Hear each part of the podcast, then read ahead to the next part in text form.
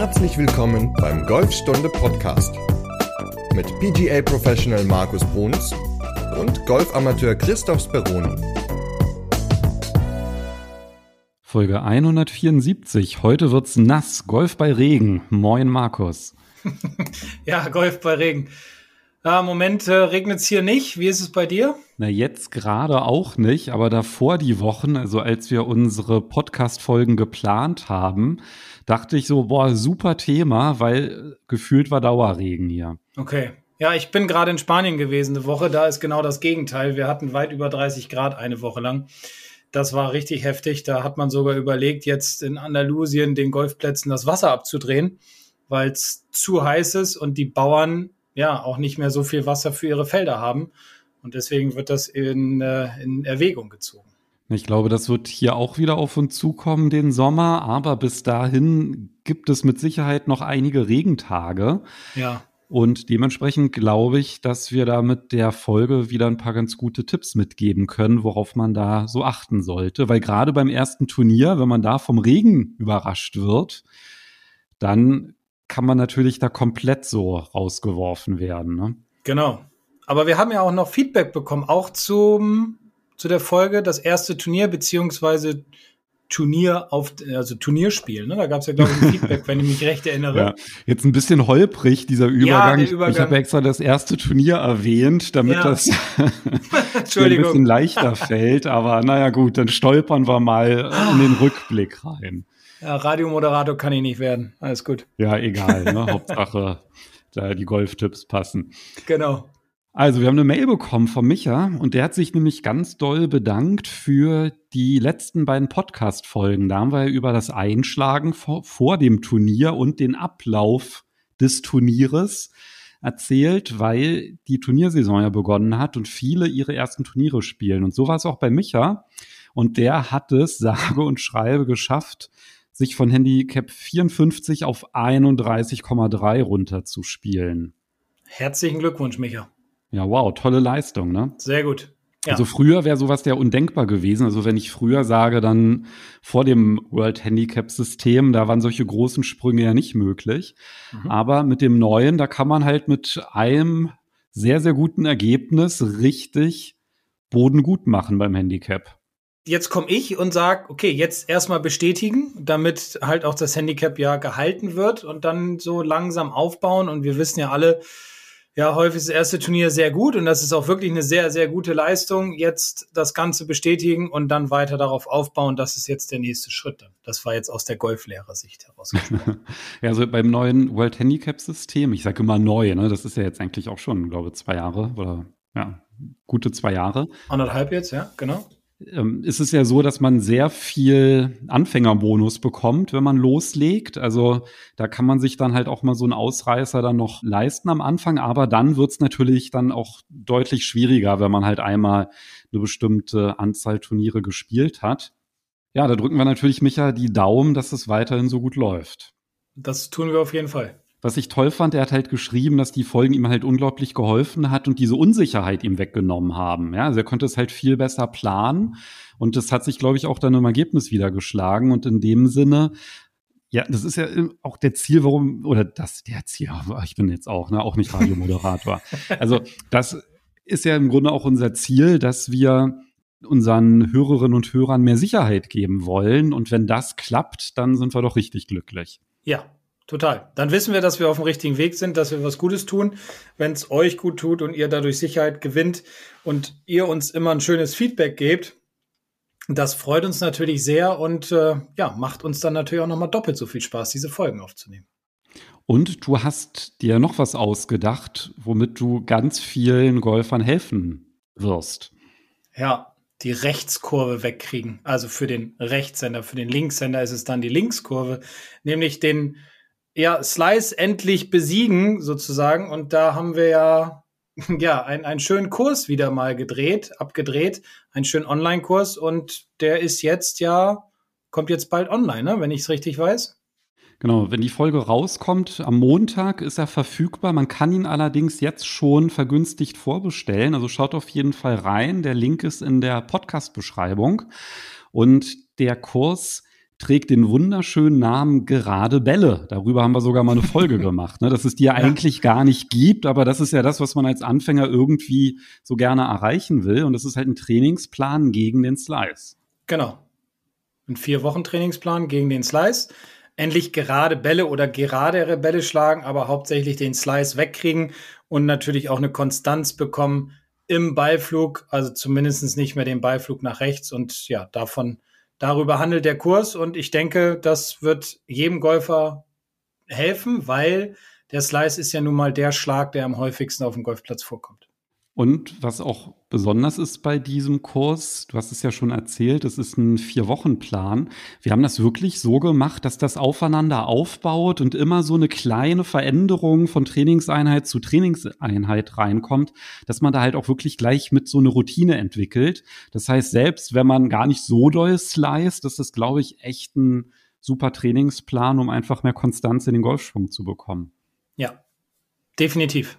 Und es ist ja auch immer Wiederholung, ne? dann gibt es wieder was Neues dazu, dann wird das Kapitel wiederholt, wieder was Neues dazu. Also so, dass es auch immer wieder alles zurückgeholt wird sozusagen ins Gewissen und dann gibt es immer einen neuen Input und ich glaube, dass, äh, ja, erstens baut es gut aufeinander auf und ich denke, dass es am Ende auch sehr erfolgreich sein wird, für den jeweiligen Golfer sein Slice zu besiegen. Ja, das glaube ich auch.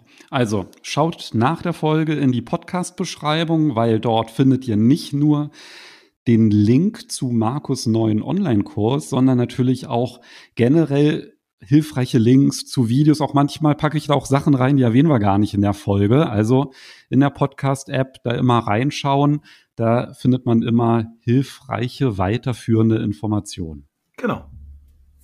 Und jetzt versuchen wir eine Überleitung zum Thema Golf bei Regen zu finden. Ja, ich habe gerade überlegt, ob wir da überhaupt irgendein Video dazu haben. Wahrscheinlich eher nicht, weil wenn es regnet, dann nehmen wir ja keine Videos nee. auf. nee, da will ich auch keine Videos aufnehmen. Ja. ja, ist es ein spannendes Thema? Echt? Na, das, das war die Frage. Ist, so. ist, es, ist es ein spannendes Thema? Also spielst du bei Regen? Also privat? Oder klar, wenn Turniere sind, ja, dann muss man ja, dann ist man gezwungen sozusagen. Aber spielst du auch privat bei Regen? Also es regnet jetzt, du hast dich verabredet mit deinem Kumpel in einer Stunde, sagt ihr dann ab oder spielt ihr dann? Nee, dann spiele ich. Also es ist natürlich so, dass ich vorher den Wetterbericht immer checke und dann wähle ich natürlich auch irgendwie nach Möglichkeit einen Tag aus, bei dem die Regenwahrscheinlichkeit nicht so hoch ist. Allerdings ist es bei mir auch immer organisatorisch so ein bisschen verbunden, die Zeit frei zu schaufeln. Und deswegen sage ich dann in der Regel dann nicht ab. Also da sagen wir dann ja, okay, dann halt Regenklamotten an und spielen.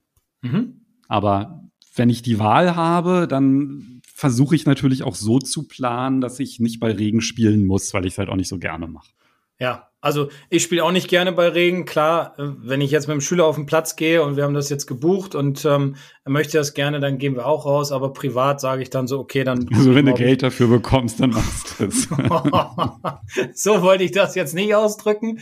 Aber es ist ja auch der Wunsch des jeweiligen Schülers, dann auf den Platz zu gehen. Und dann komme ich dem natürlich nach. Jetzt ist die Überleitung natürlich schon zu der ersten Sache, die man auf jeden Fall immer im Golfbag dabei haben sollte.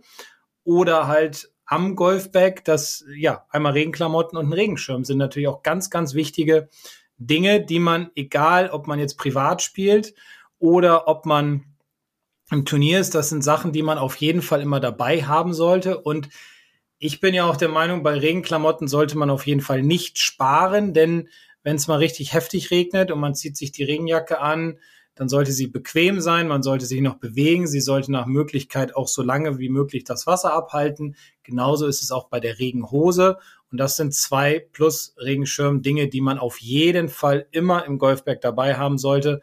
Auch wenn es, wenn man jetzt losgeht und es sind 30 Grad, es kann ja immer mal, keine Ahnung, Regenschauer kommen, es kann Gewitter aufziehen dann klar, spielt man nicht weiter, aber man stellt sich vielleicht irgendwo unter, zieht sich vielleicht vorher nochmal die Regenklamotten an. Also für mich sind die immer ganz wichtig und sind immer dabei. Lass uns mal die Ausrüstung durchgehen. Du hast jetzt schon erwähnt, klar, Regenklamotten, also das, was man halt anziehen kann und den Regenschirm. Darf ich eigentlich den Regenschirm benutzen während meines Golfschwungs? Nein. Ich glaube schon. Ist du das darfst nur worden? nicht. Ich müsste es jetzt wirklich gegenchecken, aber du darfst natürlich nicht, dass ein anderer den Regenschirm für dich hält. Aber wenn du das Kunststück vollbringst, einen Regenschirm während deines Golfschwungs zu halten, ist das, glaube ich, nicht verboten. Aber ich hoffe, ich erzähle jetzt keinen Blödsinn. Also, also müsste ich jetzt auch tatsächlich nachgucken. Ich weiß auf jeden Fall, dass man niemanden bitten darf, jetzt zum Beispiel beim Patten seinen Regenschirm zu halten und den dann auch noch über sich äh, ja, zu halten, so dass man praktisch im Trockenen pattet. Also das ist nicht erlaubt. Wie das jetzt ist, klar, ich kann ja mit einer Hand spielen, also theoretisch. Pff, aber ich habe mir die Frage noch nie gestellt, habe mich damit auch ehrlich gesagt noch nie beschäftigt. Ähm, weiß ich nicht. Ja, man darf. Echt?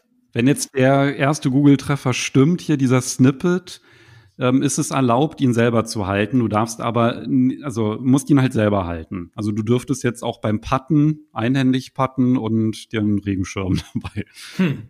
halten. Spannend. Das ist wirklich spannend. Würdest du das machen? Nee.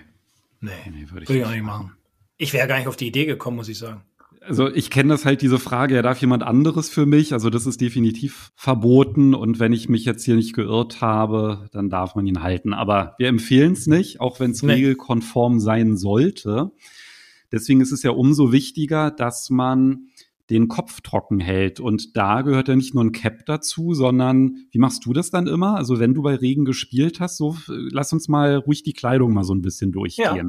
Gut, also Regenhose ist wichtig, Regenjacke ist wichtig.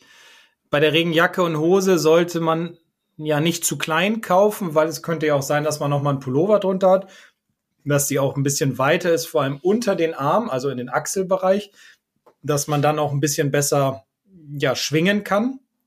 Und was ich auch, worauf ich auch immer achte, ist, dass ja entweder so ein Bündchen ist an den Ärmeln vorne oder halt mit so einem Klettverschluss, dass man es enger machen kann.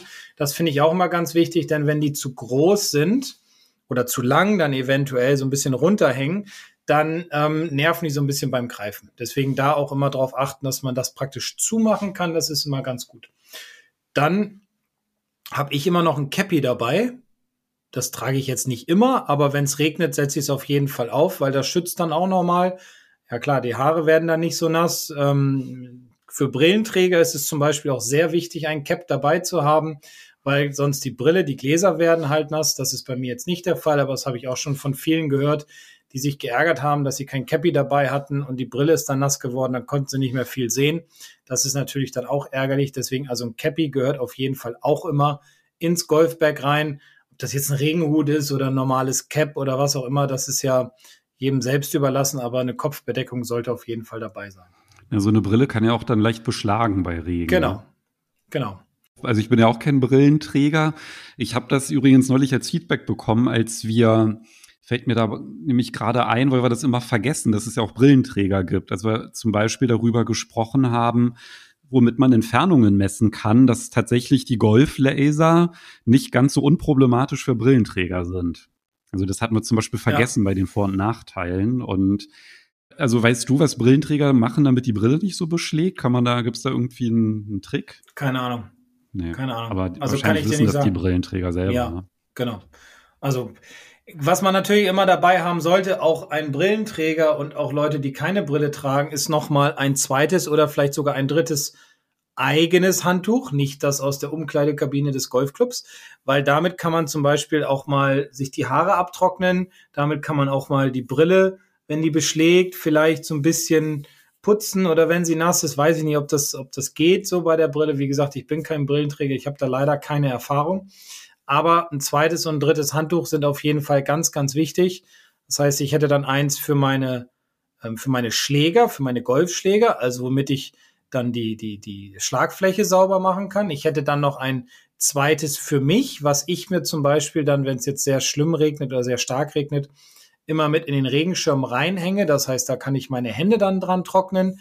Das benutze ich dann auch teilweise für meine Griffe, wenn die zum Beispiel nass werden. Ja, jetzt nehme ich den Schläger raus, mache einen Probeschwung, dann wird der Griff nass, dann gehe ich nochmal eben hin und nehme das Handtuch dann aus dem Regenschirm, was dann ja unterm Schirm ist, also nicht nass wird, mache damit den Griff nochmal trocken und dann habe ich auch immer noch ein drittes Handtuch dabei, wenn ja das zweite sozusagen das Körperhandtuch nenne ich es jetzt mal zu nass ist, dann kann ich das nochmal austauschen. Und das finde ich auch wieder eine wichtige Sache, dass man gut vorbereitet auf die Runde geht.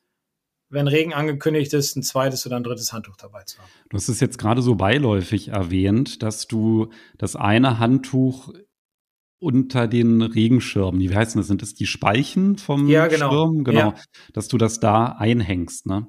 Ja, da hänge ich es ein, um, um dann, dann ist es ja trocken, weil der Regenschirm ist ja aufgespannt und wenn ich den dann auf den Boden stelle, dann ja, ist das Handtuch nicht auf dem Boden, es wird auch nicht nass von oben, weil ja immer noch der Schirm dann oben drüber ist.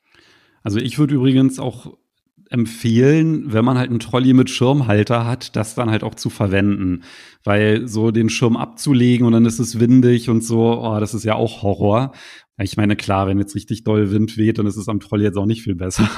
Ja, aber, gut. Aber wenn man halt die Möglichkeit hat, wenn man einfach die Hände frei hat, ne? Also wenn du halt einen Trolley hast und so einen Schirmhalter und der ist aufrecht, dann schiebst du, du bist halt immer ähm, nass, äh, nass sage ich, äh, trocken. Mhm. Der Schirm ist halt immer aufgerichtet. Dann ist das natürlich halt auch besonders praktisch, da dann zum Beispiel auch noch einen Hand, also einen zweiten Handschuh zum Beispiel einzuhängen, dass man da halt einfach immer trockene Gegenstände hat. Ne? Ansonsten mhm.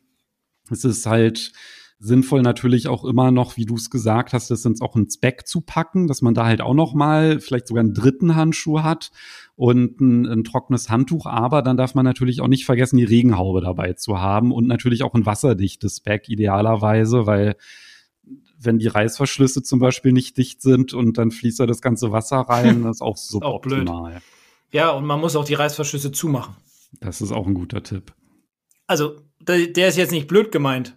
Ne? Weil es gibt ja viele Golfer, die dann, ja, da wo ihre Bälle drin sind, dann lassen sie den, den Reißverschluss auf, da sind dann auch die Handschuhe drin, meinetwegen, oder keine Ahnung, dann ist da auch noch das Portemonnaie mit drin, wie auch immer man organisiert ist, und dann lässt man halt diese Tasche auf, diesen Reißverschluss, vergisst ihn dann zuzumachen und dann sind die Handschuhe nass, dann ist das Portemonnaie nass. Also hat man schon alles erlebt und deswegen sage ich es auch ganz bewusst, auch die Reißverschlüsse immer zumachen, damit es halt nicht in die Tasche reinregnet. Also Organisation ist das Stichwort, da legst du ja immer ganz großen Wert drauf. Ne? Wo ist die Pitchgabel, wo sind die Tees, in welcher Hosentasche, dass man da nicht irgendwie durcheinander kommt. Und das ist natürlich so die Königsdisziplin, im Regen organisiert zu sein. wo du das gerade sagst, mit der Organisation, das war wieder jetzt auf meiner Spanienreise hm, haben wir ja am ersten Tag hatte ich einen Herrn dabei, der auch schon länger Golf spielt und der raucht halt auch ganz gerne mal eine Zigarette. Und der hat so ein, wie heißen diese so Zigarettenetui, sage ich mal so, in, Silber, Metall irgendwie und hatte dann auch noch Kleingeld in der Hosentasche, hatte dann noch ein Feuerzeug da drin ähm, und der suchte jetzt händeringend ein Tee und hat dieses, weil er auf dem Abschlag stand und hat dieses Tee nicht gefunden und die Karre stand irgendwie 50 Meter weiter weg, weil wir ein bisschen laufen mussten und hatte kein Tee dabei. Und da habe ich gesagt, sag mal, du spielst jetzt seit über 20 Jahren Golf wie ist denn die Organisation? Ja, ich habe immer meine Zigaretten in der Hosentasche, die stören mich sonst nie. Ich so, ja, aber genau jetzt, in dem Moment, wo ich zugucke, ja, äh, passiert dir dieses blöde Beispiel und hat, von da an hat er dann auch seine Zigaretten ins, Golf äh, ins Golfbag gepackt und hat sich dann auch mehrere Tees eingepackt. Also man sieht Achso, Organisation. Ich dachte, der hätte jetzt mit einer Zigarette aufgetiet. Das wäre geil gewesen. Wenn der Ball dann, der raucht ohne Filter, also die werden dann so zusammengesackt. Das heißt, es ist keine Stabilität. Organisation ist das halbe Leben und so ist es auch auf dem Golfplatz und das passiert auch ja erfahrenen Golfern immer noch. Deswegen gerade auch bei Regen immer die Golfbags oder das Golfbag vorher checken. Zwei, drei Handschuhe dabei, Cappy, Regenschirm, Handtücher, Regenjacke, Regenhose. Ähm, was haben wir noch? Schuhe. Ganz wichtiger Punkt. Die sollten nicht nur wasserdicht sein, also wasserfest, sondern sie sollten nach Möglichkeit auch Spikes haben. Denn heutzutage, ich trage sie auch sehr gerne, ähm, läuft man ja so mit Sneakern über den Golfplatz, weil sie einfach weicher sind, leichter sind.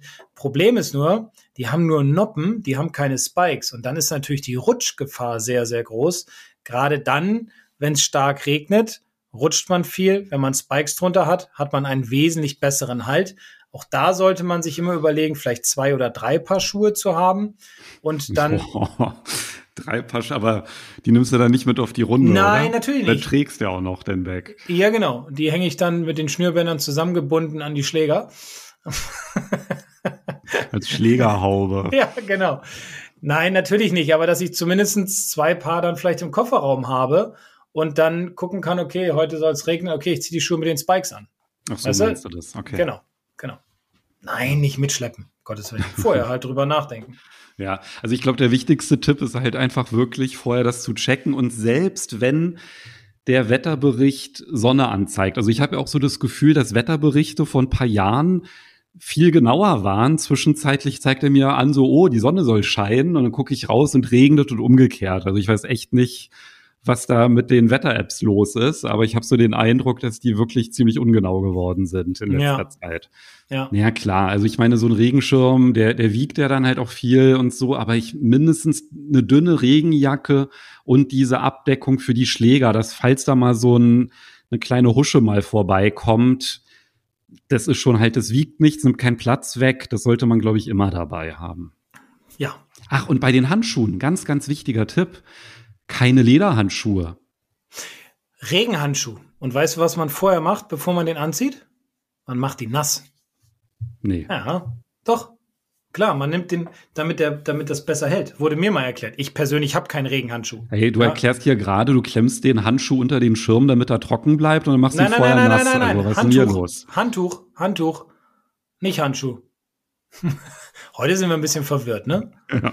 Ja, aber, gibt aber trotzdem irgendwie keinen Sinn für mich. Also ein Handschuh Doch, es soll, es soll so sein. Ja, dass der dann passgenauer ist. Ja, okay, aber. Nee, dass der, dass der dann, dass der Griff dann besser hält angeblich. Ich kann es mir auch nicht vorstellen, aber so haben's, wurde es mir mal von einem Handschuhhersteller erklärt.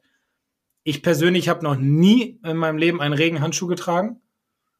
Deswegen kann ich auch dazu leider nichts sagen. Aber vielleicht kann ja jemand mal eine E-Mail schreiben oder eine WhatsApp, wie das tatsächlich ist.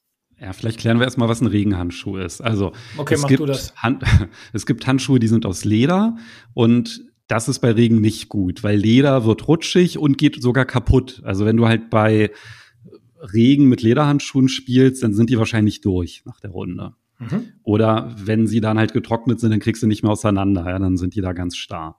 So, dann gibt es Hybridhandschuhe, die haben einen Lederanteil und an neuralgischen Stellen haben die ein künstliches Material. Das ist aber in der Regel nur da, wo man dann halt schwitzt. Ja, also hm, zwischen den Fingern, Handfläche und so weiter auch nicht so optimal, weil da ja auch Leder dabei ist. Und dann gibt es halt wirklich die Handschuhe, die komplett aus sogenanntem Mesh-Material sind. Also das sind alles Kunstfasern und die sind perfekt bei Regen. Und das ist dann eigentlich auch dieser klassische Regenhandschuh. Und da wüsste ich jetzt aber nicht, warum ich die vorher nass machen sollte. Also. Tja. Aber gut, vielleicht ist ja ein Geheimtipp. Probiert es mal aus und schreibt uns mal eine Nachricht, dass irgendwie ja. eine gute Idee war.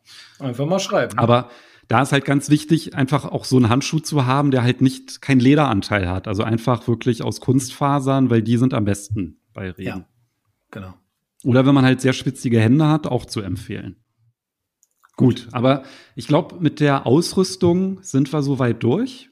Also wir haben über Klamotten, über das Bag, über die Regenhaube, Handschuhe, ja, sind wir uns nicht ganz einig geworden, wie man da am besten mit umgeht. Über die Schuhe haben wir gesprochen, was ich super wichtig finde, weil nasse Füße auf der Runde, oh, Horror. Ja. Das mit dem Wegrutschen ist natürlich auch ein Punkt, aber das kommt auch so ein bisschen auf den Platz drauf an. Ne? Also ob der jetzt Gefälle hat oder nicht. Aber klar, wenn man jetzt irgendwie einen Drive macht, da kann man dann halt schon mal mit dem Standbein wegrutschen, ne? wenn man da ja, irgendwie logisch. nicht so ein gutes Profil hat. Ja, Aber dann, dann lass ja doch mal ja? genau zur Technik kommen. Also zum spielerischen. Da gibt es ja sowohl Sachen, die sollte ich vielleicht von der Technik her beachten, aber halt auch von der Taktik oder auch von meiner Erwartungshaltung. Fangen wir vielleicht mal damit an. Also wenn es regnet, wie viel Schläge mehr braucht man denn so als Pro, wenn man eine Regenrunde spielt? Schwer zu sagen. Also wie viel das am Score ausmacht, ist immer abhängig vom Spieler, wie er damit umgeht. Also ich spiele zum Beispiel lieber im Regen als bei Wind. Ja, mir macht Regen jetzt persönlich nicht so viel aus, weil wir natürlich den Ball immer ein bisschen höher schlagen können und dementsprechend können wir den Ball auch ja direkter zur Fahne hauen und er bleibt eher schneller liegen, weil die Schlägerkopfgeschwindigkeit da ein bisschen höher ist. Und das ist auch ein ganz wichtiger Punkt, gerade dann, wenn es um, um Taktik geht auf dem Golfplatz. Man muss immer damit rechnen, dass wenn es regnet und stark regnet oder länger schon geregnet hat, dass der Golfball dann logischerweise nicht mehr so viel rollt. Das vergessen halt viele immer, deswegen finde ich das einen wichtigen Punkt.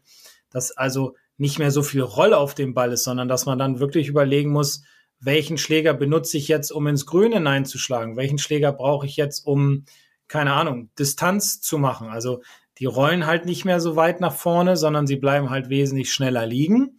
Und da muss man dann immer natürlich versuchen, ein bisschen drauf zu reagieren. Welchen Schläger nehme ich? Wo spiele ich den Ball hin? Wie sieht es dann ja mit dem Roll aus oder halt auch mit viel, viel weniger Roll? Das kann ja sogar tatsächlich passieren, dass der Ball komplett eingebettet ist, wenn er aufkommt, weil der Boden so durchweicht ist. Ja, das kann auch passieren. Dann kann ich ihn natürlich besser legen auf dem Fairway, das ist klar, den darf ich dann rausnehmen, wenn er eingebohrt ist.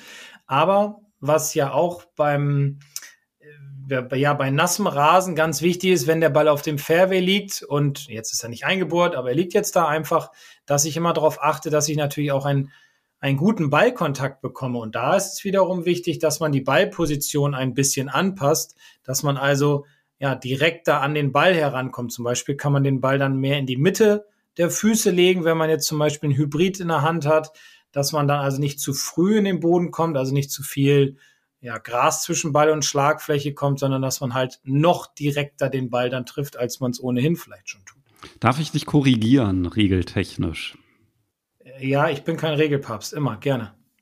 Und zwar das mit dem eingebetteten Ball, das darf ich nicht nur auf dem Fairway machen. Also das war vor 2019 so. Da durfte ich nur auf den kurz gemähten Flächen den Ball aus seinem Einschlagloch befreien. Und zwischenzeitlich ist es so, das darf im allgemeinen Gelände gemacht okay. werden. Also überall außer im Bunker. Und wenn ähm, die Platzregel das zum Beispiel nicht erlaubt. Aber kannst auch im Semi-Rough, wenn der da eingebettet ist, kannst du den auch wieder rausholen. Okay.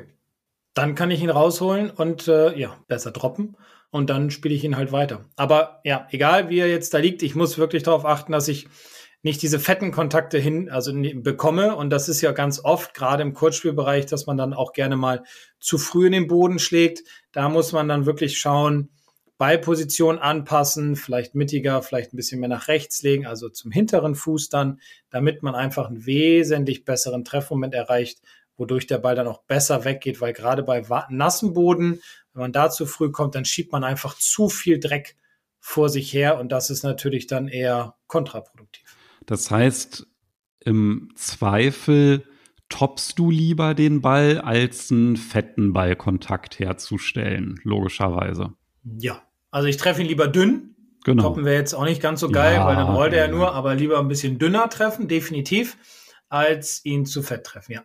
Und wenn du den weiter hinten, also als Rechtshänder rechts in den Stand legst, den Ball, also legst du natürlich nicht, du stellst dich so hin, ja, ja. also nicht, dass jetzt ja, hier, naja, wir haben, waren ja hier schon regeltechnisch, haben wir ja schon auf dünnem Eis hier unterwegs, wo wir es vorher nicht nachgecheckt haben. Gerade so bei Regelsachen, da kriegt man ja immer dann sehr aufgebrachte Mails, wenn da irgendwas nicht hinhaut. Genau, also den Ball jetzt bitte nicht anfassen oder so, um den anders im Stand zu haben und da einfach halt drauf achten, dass der weiter rechts im Stand ist, weil dadurch trifft man den Ball früher und vermeidet damit halt einfach, dass man in den Boden schlägt. Ja. Ganz einfacher Trick.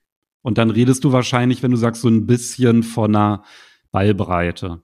Ja, also da würde ich jetzt wieder den nächsten Trick anwenden und Probeschwünge neben dem Ball machen, also auf Höhe des Balls, um zu sehen, wo ich den Boden treffe und dann darüber die Ballposition anpassen. Das finde ich ist immer am leichtesten. Gibt es noch irgendwas, was ich beachten sollte? Weil das ist jetzt so eine kleine technische Anpassung. Du hast ja auch schon gesagt, der rollt nicht so viel. Ähm, das kann ja dann auch leicht dazu führen, dass ich da vielleicht auch so ein bisschen übertreibe, oder? Wenn ich denke, oh, der rollt jetzt nicht so, dann hau ich einen raus und wirkt ja auch ein gewisses Risiko. Ja, das ist so. Das Risiko ist immer da. Das ist ja auch bei, wenn wir jetzt eine Folge über Wind gemacht hätten, wäre auch ein Risiko da. Ist der Schläger, ist ein Schläger mehr der richtige bei Gegenwind oder hätten es zwei sein müssen oder bei Rückenwind ist es einer weniger der richtige oder vielleicht hätten es sogar zwei sein müssen. Das ist immer schwierig, ähm, ja, zu, zu pauschalisieren. Also das geht im Grunde gar nicht. Man muss natürlich auch immer gucken, wie stark regnet es, wie lange regnet schon, wie sind die Platzverhältnisse, aber das kennt, lernt man ja schon so ein bisschen kennen, wenn man vorher aufs Puttinggrün geht, wenn man vorher Bälle auf der Driving Range schlägt, da ist der Boden ja auch schon aufgeweicht. da kann man natürlich dann immer schon so ein bisschen, ja, sich seine Ideen holen, wie spiele ich denn heute auf diesem Golfplatz und Grüns sollte man dann eher immer ein bisschen höher anspielen, also gerade beim Pitchen so, dass man einfach dann versucht, den Ball auch ein bisschen aggressiver an die Fahne zu spielen, weil halt nicht mehr so viel Roll dann vorhanden ist, aber hängt natürlich auch immer vom Treffmoment ab, logischerweise. Und im Zweifel halt einfach einen Schläger mehr nehmen, ne? Genau. Ja. Vielleicht noch ein Punkt, den wir gerade so noch gar nicht angeschnitten haben, weil wir jetzt ja fast mit einem durch sind, oder? Mhm. Ja, ja. Gewitter. Ah. Finde ich auch noch mal einen ganz, ganz wichtigen Punkt. Ja, also jetzt nicht einen Superhelden spielen, wenn irgendwo Blitze oder Donner, dann im Zweifel immer eine Gewitterschutzhütte aufsuchen und da dann auch am besten gucken, dass die auch einen Blitzableiter hat. Also wenn die da irgendwie oben nichts drauf hat, weil es gibt ja auch nur so Regenschutzhütten und die bringen halt bei Gewitter nicht sonderlich viel. Ja, also auf jeden Fall ist sozusagen die Alternative immer in so eine Schutzhaltung zu gehen und da das habe ich sogar mal vorgemacht und fotografisch festgehalten. Das mhm. verlinke ich natürlich auch in der Podcast-Beschreibung. Das heißt, falls es keine Blitzschutzhütte gibt, der Weg zum Clubhaus zu lang ist, dann schaut da auf jeden Fall rein, das kann Leben retten. Ja, also, weil damit ist echt nicht zu spaßen. Nee, Gewitter auf keinen Fall. Hatten wir jetzt auch gerade in Spanien mal einen Vormittag, da mussten wir eine halbe Stunde später abschlagen. Und da war kein Turnier, kein gar nichts. Da sind die rausgefahren, die Marshalls, haben alle reingeholt und ja, dann hat es auch tatsächlich gewittert, ohne Regen, also ein Trockengewitter mit Blitz und äh, ja, Gerummel. Und dann nach einer halben Stunde war alles weg und dann konnten wir weiterspielen. Und da haben sie es sogar eingeführt, dass sie auf dem Dach des Clubhaus ein ähm, Lautsprecher haben weil das ist ein sehr weitläufiges Gelände. Und dann ist es so, dass ein sehr langer Signalton, also ein langer Signalton kommt. Das bedeutet sofortige Unterbrechung wegen Gefahr, also wegen Gewitter in dem Moment. Und ähm, dann wurde es wieder, ja, nach circa einer halben Stunde wurde es wieder angetrötet mit zwei kurzen Signaltönen, die dann immer wiederholt wurden. Und dann wussten alle, okay, jetzt können wir wieder auf den Platz und äh, können weiterspielen. Genau, vielleicht noch zur Orientierung. Wenn zwischen Blitz und Donner zehn Sekunden liegen, dann ist das Gewitter ungefähr drei Kilometer entfernt. Also ab da sollte man sich mal umschauen, wo Schutz ist, ja, und den auch suchen.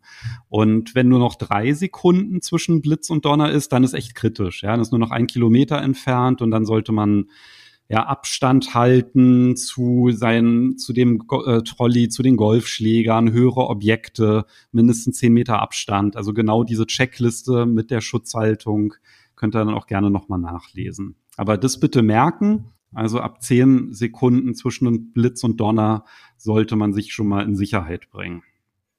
Jo. Dann haben wir, glaube ich, alles, ne? Ja, also dadurch, dass ich ja jetzt noch einen Punkt reingebracht habe, ja. frage ich noch der Form halber, aber du hast auch nichts mehr, ne? Nein, ich habe nichts mehr. Ich habe nichts mehr. Ich habe nur noch den Ausblick auf nächste Folge. Genau, worüber reden wir denn dann in Folge 175? Oh, über ein sehr beliebtes Thema, nämlich wie kann ich es schaffen, drei Putts zu vermeiden? Indem ich vier Putts spiele. nee, dann hören wir uns nächste Woche wieder. Genau, bis nächste Woche. Bis dann, tschüss. Ciao.